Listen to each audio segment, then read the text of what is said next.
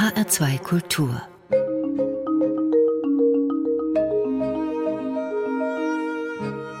Doppelkopf Heute am Tisch mit Alois Ickstadt. Gastgeber ist Andreas Bomba.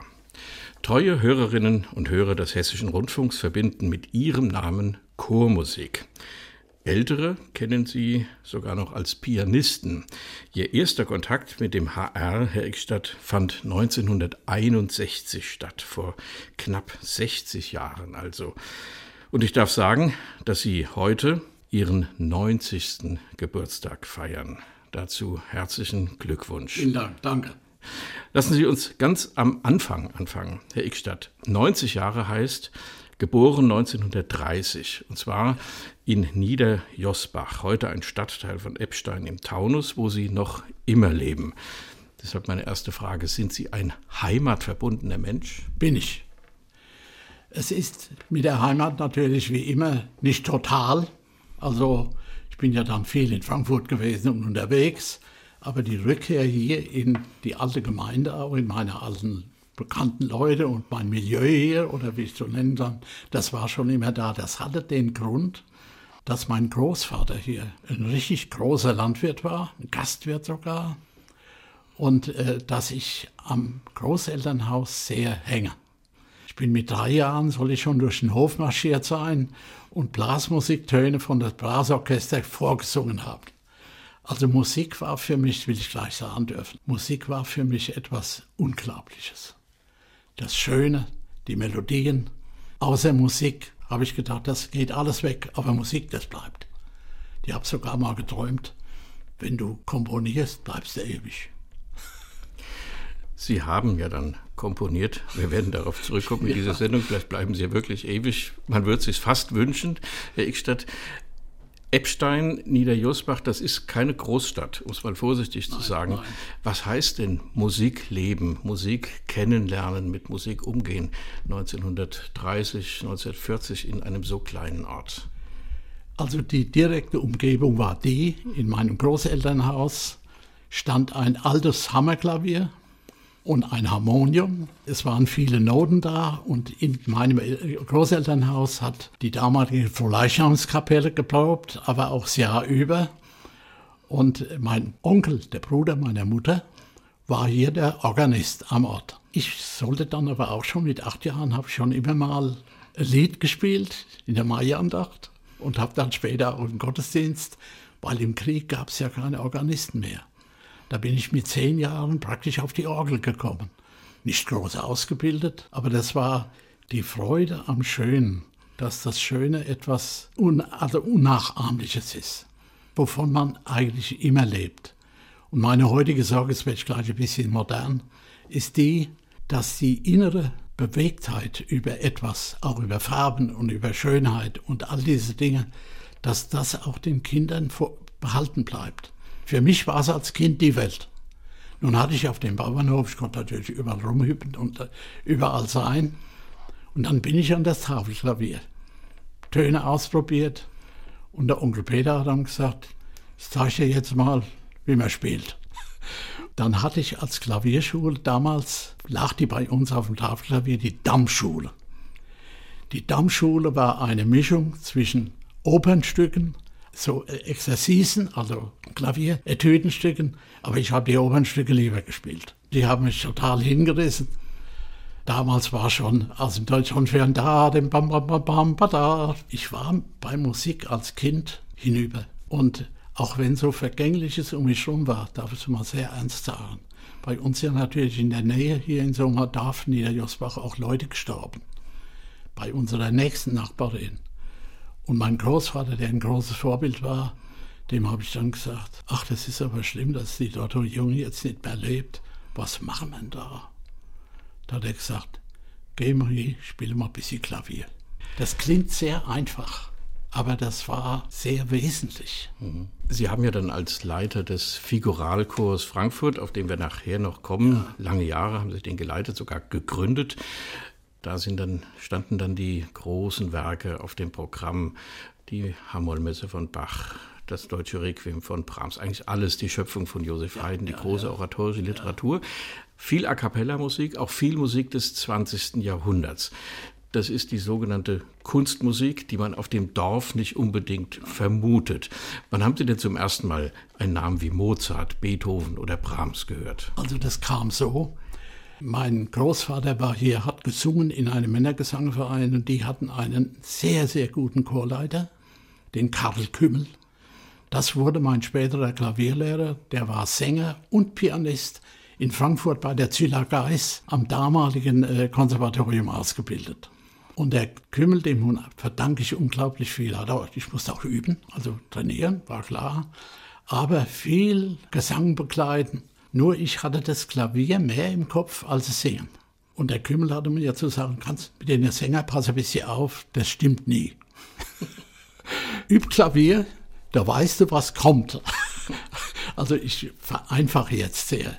Und da war die Freude aber bei mir am Klavierspiel nachher enorm gewachsen.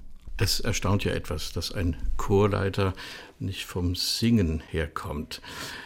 Diesen Umschlag vom Instrument zum Singen, das ja. besprechen wir vielleicht in der nächsten Runde, Herr Eckstadt. Wir wollen Musik machen. Unzählige Aufnahmen von Ihnen im Hessischen Rundfunk. Ich habe extra vorhin noch mal im Archiv nachgeguckt. 775 Einträge im HR-Archiv tragen den Namen Alois Ickstadt. Zum Vergleich, Chefdirigent Ju Wulf, zehn Jahre beim HR Sinfonieorchester, kommt auf 605 Einträge.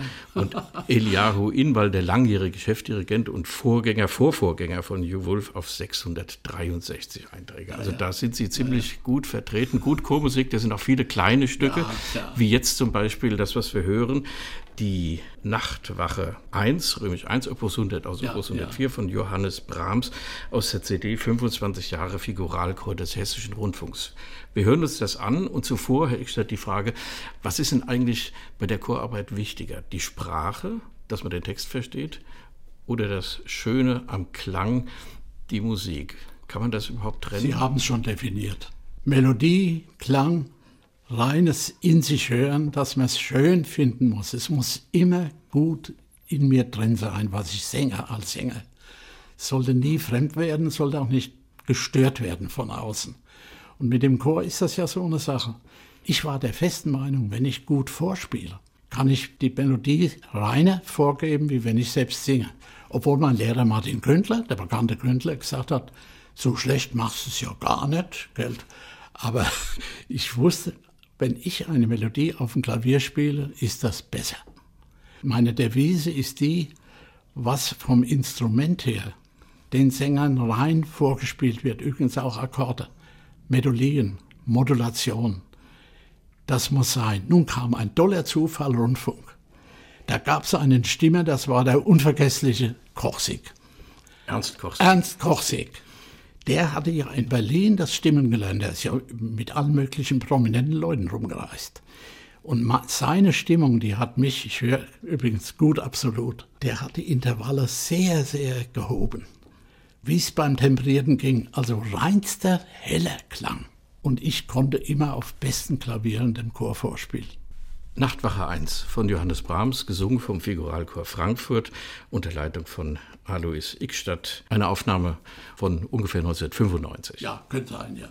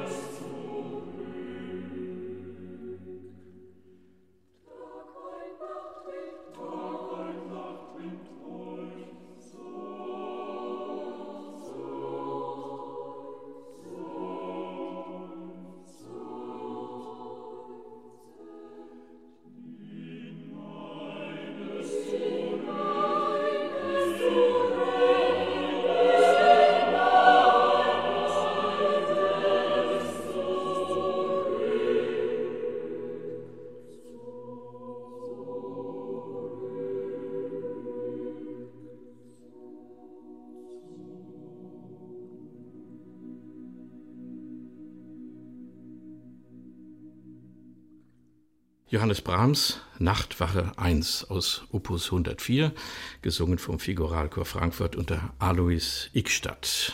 Zu Gast in Doppelkopf in H2 Kultur aus Anlass seines 90. Geburtstages. Ich sagte es eingangs, Herr Ickstadt, 90 Jahre, das bedeutet geboren 1930. Das heißt, die ganze Nazizeit mitgemacht. Ich weiß es von meinem ein paar Jahre älteren Vater, der immer gesagt hat, die Nazis haben unsere Jugend kaputt gemacht, ja. aber dafür hatten wir es hinterher in der Hand, ja. etwas Gutes aufzubauen. Mal, ja, so. 1945, da waren Sie 15, als der Krieg zu Ende ging. Man diskutiert in unseren Tagen, den letzten Jahren, das war ein Tag der Befreiung. Andere sprechen von der Stunde Null. Erinnern Sie sich noch, wie haben Sie diesen Tag und diese Zeit erlebt? Also das war sehr, sagen wir mal, sehr gemischt. Ich bin ja dann von meinem Lehrer Kümmel, da war ich noch 45 am Kriegsende.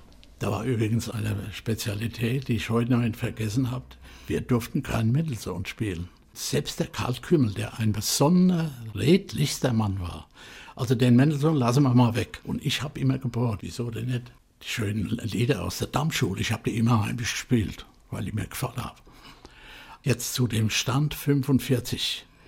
Meine Reste, die noch an Musik jetzt in höherem Sinn da waren, war meine Kirchenmusik hier in Niederjosbach. Das hatte ich und die Orgel auch, der Orgelklang in der Kirche. Das war nicht die schönste Orgel, die Bässe in der Orgel waren defekt.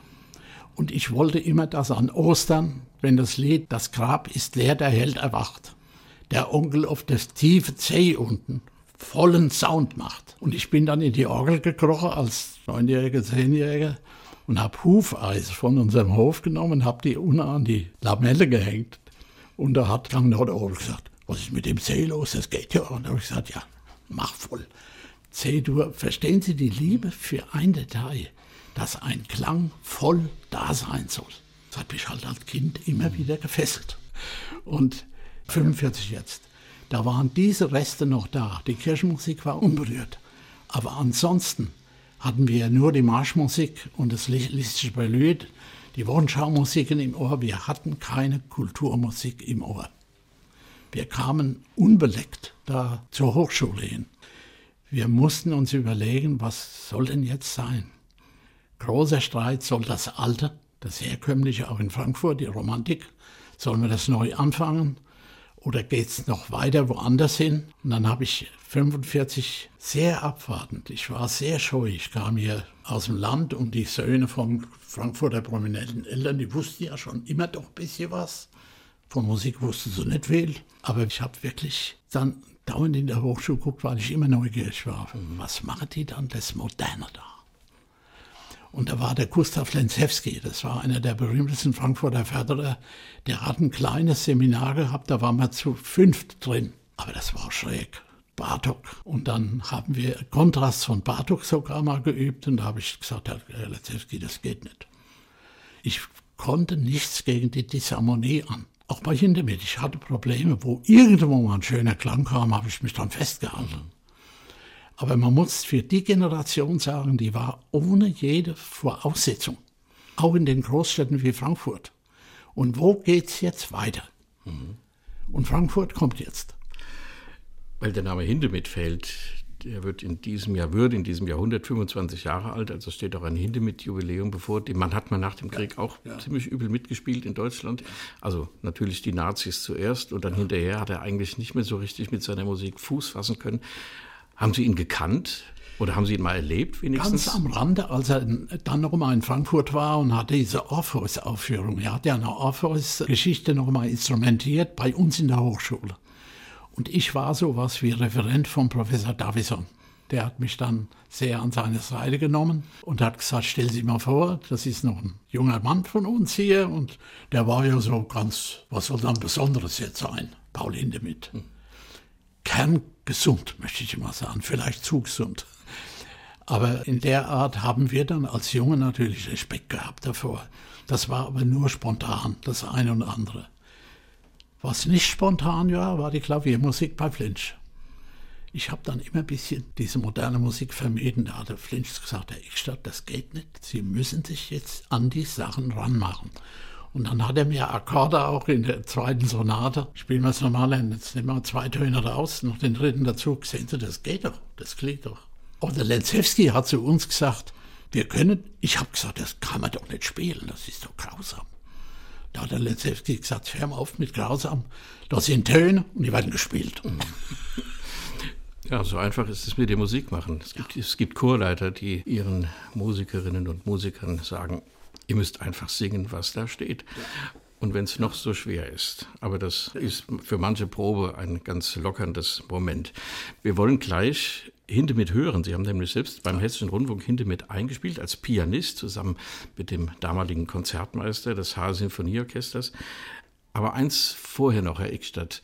Sie sprechen viel von Musik. Musik war ihr Leben, Musik ist bis heute ihr Leben und trotzdem habe ich gelesen, studiert haben sie Germanistik, Geschichte, Musikwissenschaft, gut, Philosophie an der Goethe-Universität in Frankfurt. Warum das? Also in der Familie wurde diskutiert, ob ich denn das mit der Musik machen soll.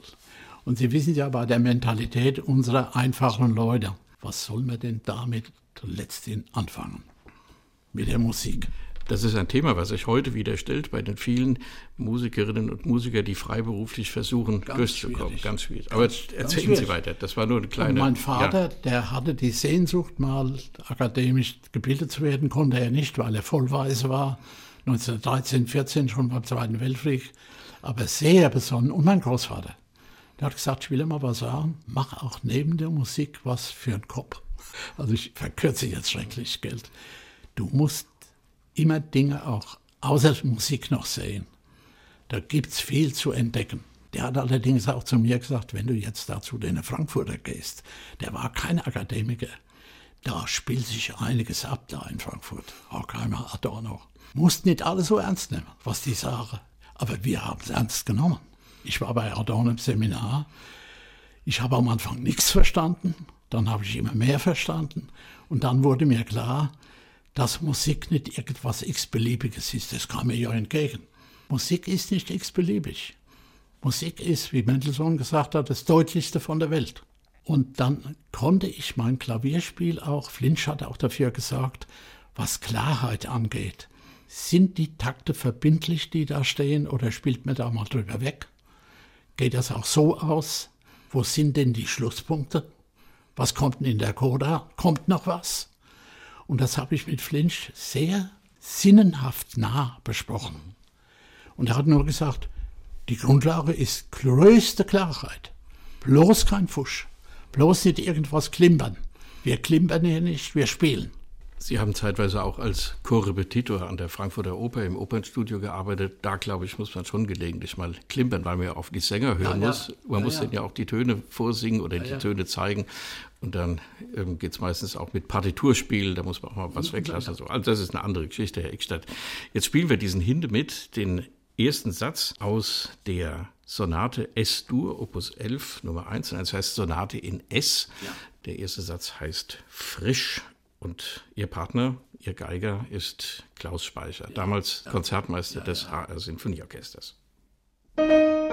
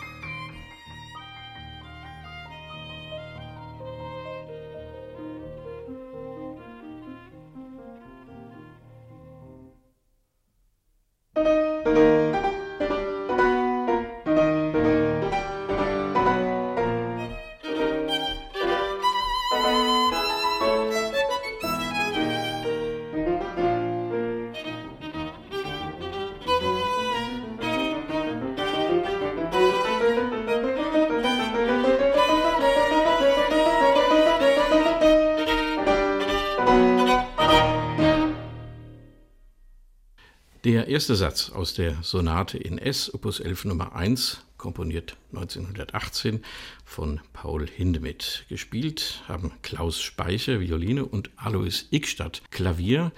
Alois Ickstadt zu Gast in Doppelkopf in H2 Kultur. Das ist jetzt Musik, Herr Ickstadt, die nicht so harmonisch ist. Sie haben Ihre Herkunft geschildert von ja. der Melodie. Ja. Ja, man könnte fast sagen, vom Lande her, das intellektuelle Städtertum und die Musik der 20er Jahre der Moderne, das war zunächst mal nicht so ihre Welt.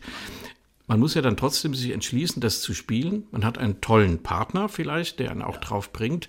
Man muss sich doch mit so einer Musik dann doch anfreunden. Wie ist denn das gelaufen bei Ihnen? Ja, das war also so, dass man natürlich am Anfang sucht man sich regelrecht die Töne zusammen. Also Leute, die sagen, sie können das aus Prima Vista spielen. Das sollten sie auch nicht. Man sollte mit den Tönen kämpfen. Und ich habe mir gesagt, die Akkorde, die am Anfang sind, das ist wunderbar, die kommen ja auch normal.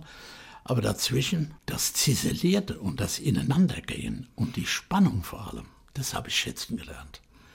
Ich wusste, Musik ist nie spannungslos.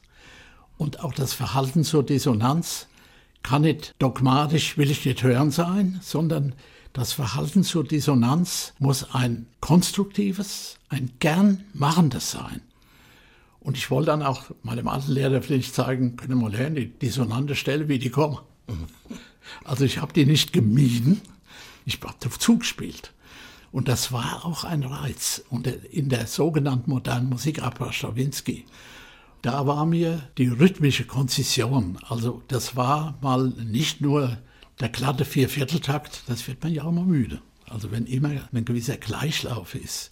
Und man muss sich ja auch hüten bei Mozart, dass es da trotz der Ebenmäßigkeit der Dinge nicht zum Gleichlauf kommt. Und ich habe der Verdanke der modernen Musik die, sagen wir mal, diskordante, die spannungsfreudige Art. Und das bei Hindemith, der war ja ungeheuer ein Bürgerschreck am Anfang. Und mit der Sonate 22, mit der Suite 22, hatte er ja Anregungen geschrieben, macht keine Fingersätze, macht was er wollt, haut auf die Tasten. Das wollte ich nicht, weil das meinem Ideal von guter Musik. Mhm. Es war immer im Hintergrund, es muss schön bleiben. Auch die Spannung muss zum Vollendeten hinführen. Und vollendet muss jetzt nicht nur der Dur-Akkord sein. Es gibt ein Gelingen in der Musik, das einem plötzlich in Anspruch nimmt, das einem wirklich vollendet erscheint. Das große Ereignis war für mich ja das Treffen bei Scholti Lennox. Wir wurden damals als Pianisten. Also Georg Scholti war damals der Generalmusikdirektor ja. an der Frankfurter Oper und hat Strawinski aufgeführt. Nachmals berühmt für seine unbarmherzige rhythmische Begabung. Also jedenfalls war Scholti von einer markanten, unerbittlichen Art sauber und klar zu kommen. Er ging zu mir ans zweite Klavier in der Probe und hat gesagt, Sie spielen schön aber ich höre nicht viel. Geben Sie mal, gehen Sie los. Und da gibt es keine Grenze, was Intensität angeht. Mhm. Nicht Lautstärke. Intensität. Das muss man hören, dass das intensiv ist. Und ich habe viel bedauert, äh, ich greife ein bisschen vor, in meinen Studien in der Hochschule, dass da so eine mittlere Zufriedenheitsebene entsteht. Das lernen wir und das können wir ja auch und das geht auch nicht. Das war es nie es konnte nie im letzten, und ich muss sagen, wenn Sie so einen großen Dirigenten wie, wie Scholli erleben, gibt es kein Halten. Wir schließen dieses Kapitel ab, Herr Ickstadt, nicht ohne noch ein Bon mot von Paul Hindemith, der in seiner Bratschen-Sonate einen Satz überschreibt, so schnell wie irgend möglich Tonschönheit spielt keine Rolle. Na ja. Wie gut, dass Sie die Sprache gespielt haben, ja. Aber jetzt, jetzt lassen Sie uns auf das Jahr 1961 nochmal zurückgehen, Ihre Begegnung mit dem Hessischen Rundfunk. Da kann man also lesen, dass es damals eine Abteilung Bildung und Erziehung gegeben hat, und der Leiter, Dr. Ulrich Trappe, Sie angesprochen hat, weil er Musiksendungen auch machen wollte, also ja. abseits des Musikprogramms, das ist eine ganz andere Abteilung ja. gewesen. Und dazu brauchte er einen Kinderchor. Ja. Und da ging er an die Hochschule oder wie auch immer, wie er auf Sie gekommen ja, und hat gesagt, Herr Ickstadt, machen Sie einen Kinderchor. Das hat einen anderen Weg noch gehabt. Ich habe damals viel Kammermusik gespielt im Funk. Und der Trappe ging immer so vom Studio vorbei, wer ist denn das da? Und, und Student. Und dann war der Professor Kadelbach, der war auch neu etabliert, der sagt, wir haben da so einen Kinderchor. Der Eckstadt, Sie spielen doch diese Musik hier, das können wir so nicht weitermachen. Die haben da so Gänseblümchen-Liedchen gesungen und so, so, so richtig versimpelte kindliche Kram. Und dann habe ich zum Dr. Trapp gesagt, Herr Dr. Trapp, das kann ich nicht. Ich bin kein guter Sänger. Ich weiß gar nicht, wie ich das machen soll. Und ich habe dann den Martin Gründler angesprochen. Ich habe, Herr Gründler, ich soll da so einen Kinderchor machen. Machen Sie das mal. Sehen Sie so, dass Sie gut und sehr sauber singen. Dann kriegen Sie das schon hin. Und ich habe dann nochmal wieder vom Klavier. Habe die Kinder viel Melodien mitsummen lassen, aber sauber, sauber, sauber. Und die Kinder springen ja an. Wenn es still wird und wenn man hört, manchmal habe ich auch ein bisschen gestöhnt wahrscheinlich, aber ich habe dann lang, langsam angefangen, habe keine typischen so saftigen deutsche Kinderlieder gesucht, sondern wir haben dann französische Lieder, englische Lieder gesummt, gesungen und haben das mehr oder weniger auch zu luzidem Klang gebracht. Und das war natürlich ein bisschen privilegierte Situation im HR. Kamen viele Kinder aus musischen Elternhäusern hin. Und wir haben dann auch Vorsingen gemacht und haben schon ausgesucht, wer mit kann. Aber ich habe sehr auf das musikalische Mitempfinden geachtet. Nicht nur singen. Und nicht laut und, und auch nicht das Brüllen und Vibrato und sowas. Ich wollte den Klang genauso wie das Klavier sauber klingt, so sollten die auch oben im Kopf ihr Singen selbst verfolgen. Es ist ja nicht anders heute, wenn irgendwo ein qualifizierter Chorleiter oder eine Chorleiterin einen Kinderchor gründet, speziell in Frankfurt, wo wir sehr wenig Kinderchöre ja. haben, qualifizierte, dann kommen die Kinder, gebracht von ihren Eltern. Vielleicht mal ein Sprung auf die Gegenwart. Das ist mit der Corona-Geschichte doch für die Kinder eine Katastrophe, ja, wenn die Chöre nicht stattfinden. Wie kann man das retten? Beobachten Sie das, was mit den Kinder- und Jugendchören gerade passiert? Ja, ich beobachte es mit großer Sorge, weil da so Abbrüche sind. Aber da ist halt ganz wichtig auch, dass die Kinder Melodien im Kopf behalten. Wenn Kinder zu viel und zu schnell und zu äußerlich lernen, behalten sie nichts. Aber wer irgendwo in einem, kennen Sie doch selbst, wenn man irgendwo eine Melodie im Kopf hat, dann will man die nicht verlieren. Und mir scheint, Chorpädagogik ist notwendig, auch wenn die Corona-Krise drum ist. Sie sollen nicht zu viel öffentlichen Tamtam machen mit dem Singen, sondern mit den Kindern mehr still und hörend singen. Dann kommen wir auch in die Zukunft weiter. Und da würde ich auch darauf bestehen wollen. Musik ist nicht beliebig und Melodie schon gar nicht. Und wenn sich jetzt so viel Aktivitäten auch mit dahin singen und dorthin singen, das bringt nicht viel. Ich kann andererseits auch nicht wünschen, dass heute jeder, wie ich das wünsche, hochwertige Vorgaben macht an die Kinder. Ich kann nur eins sagen, unsere Kinder im Kinderchor, wir hatten ja einen Riesenzuwachs. Und wir haben sehr anspruchsvolle Musik gemacht. Zum Beispiel? Mit den Kindern. Zum Beispiel, das ist jetzt eine Aufnahme von 1986, da waren Sie schon Figuralchorleiter. Wir ja, kommen darauf ja. gleich, Herr Eckstadt. Gott ist man hört, Opus 132 von Franz Schubert mit dem Kinderchor und den Frauen des Figuralchors. Das ist eine Konzertaufnahme aus dem Jahre 1986. Das ist immerhin 34 Jahre her und immer noch schön und aktuell.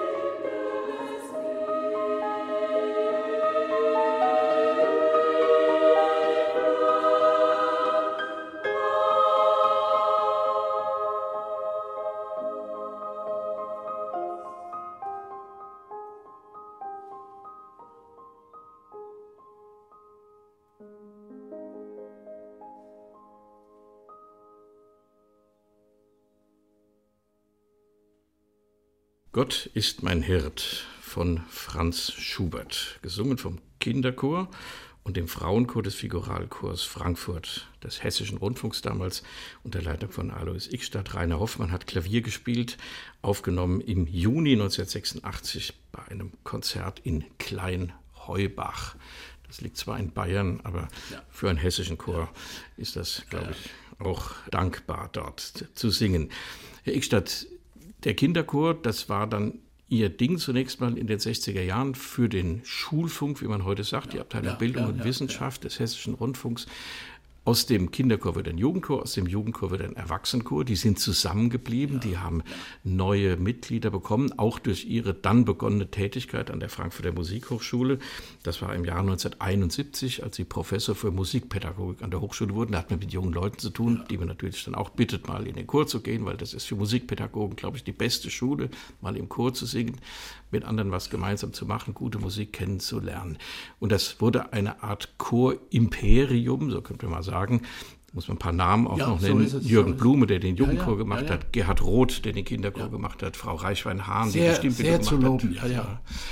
Ähm, war das für Sie auch eine Entwicklung? Also Herr Baumer, ich muss ein bisschen ausholen jetzt. Mein erstes Problem hatten Sie vorhin erfragt, was habt ihr nach 1945 einen neuen Musikbegriff, ein neues Musikziel gehabt? Wie wird Musikkultur? Dann kam musste ich ja für die Lehrerausbildung an der Hochschule auch aktiv werden, aber immer vom Instrument. Also nicht irgendwo fern, sondern die sollten das sehr gut fachpraktisch lernen.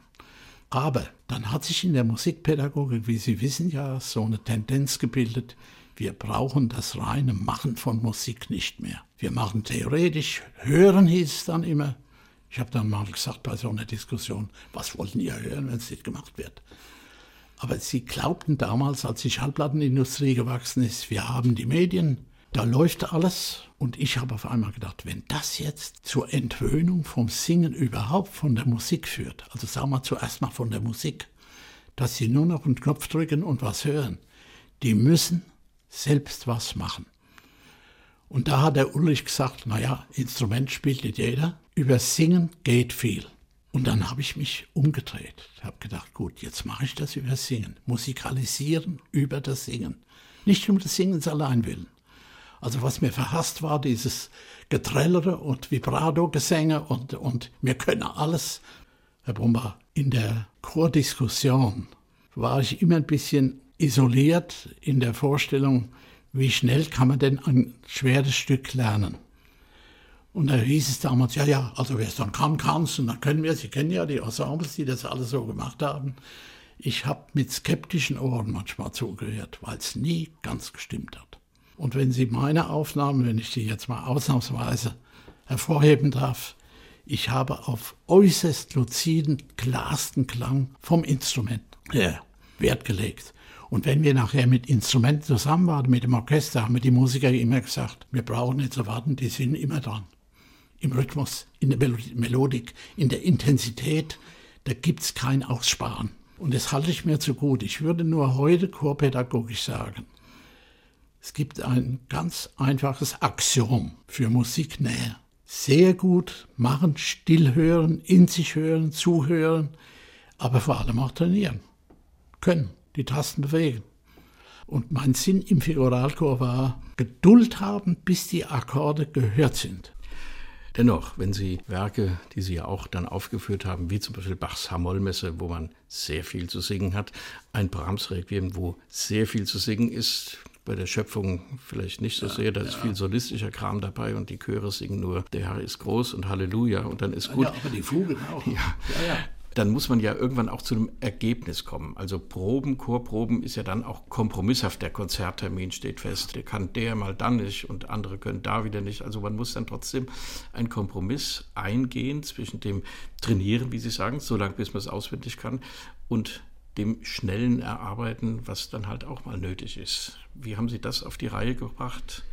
Also da muss ich sagen, da mussten wir natürlich auch besondere Maßnahmen treffen.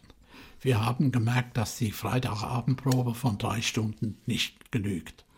Und die Sänger, die sozusagen Appetit bekommen haben, die wollten dann auch immer sehr genau sein. Die haben dann gesagt, ach, wenn Sie mehr Zeit hätten, wir können doch die Woche über mal Einzelproben machen, Gruppenproben. Und dann hat meine Mitarbeiterin, die Frau Reichwein, die Soprane einzeln bestellt, der Gerhard Meyer, mein hochverdienter alter Freund und Kollege. Und der konnte gar nicht aufhören. Ach da, der hat dann zu mir gesagt, da gibt es Leute, die haben eine Stimme, da muss man wirklich was dafür tun.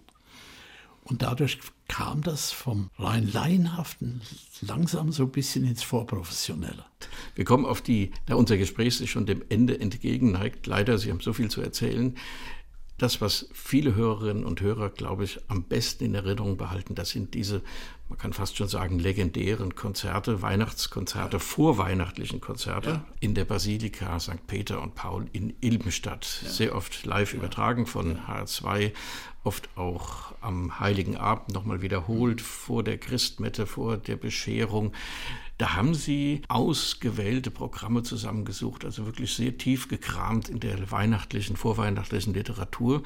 Und sie haben, was mich dann immer ein bisschen gewundert hat, aber was ja ganz schön war, viele Sätze, wie soll man sagen, eingekleidet ja. in Bläsermusiken. Ja. Da waren immer Bläser da, ja, die mussten wir auch beschäftigen.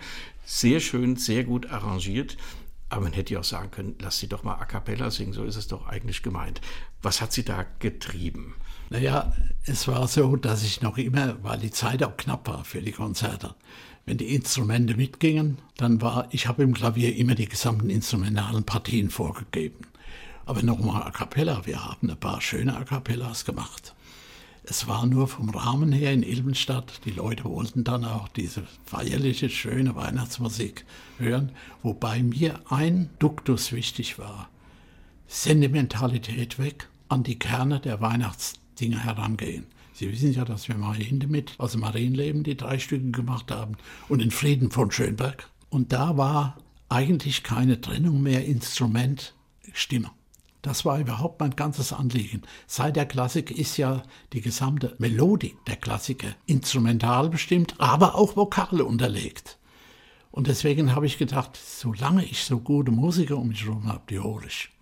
Es war das Radio-Symphonieorchester, es waren die ganzen Kollegen vom Opernhaus, die waren Standepede bei uns in Ilbenstadt. Schon im Kinderchor habe ich auch schon Instrumentalensemble mhm. geholt und habe denen mal gesagt, glaub bloß nicht, hier wird schnell was runtergeblasen. Und ich habe bewusst auch schwer geschrieben. Also damit, es, also nicht schwer, sondern dass es anspruchsvoll war.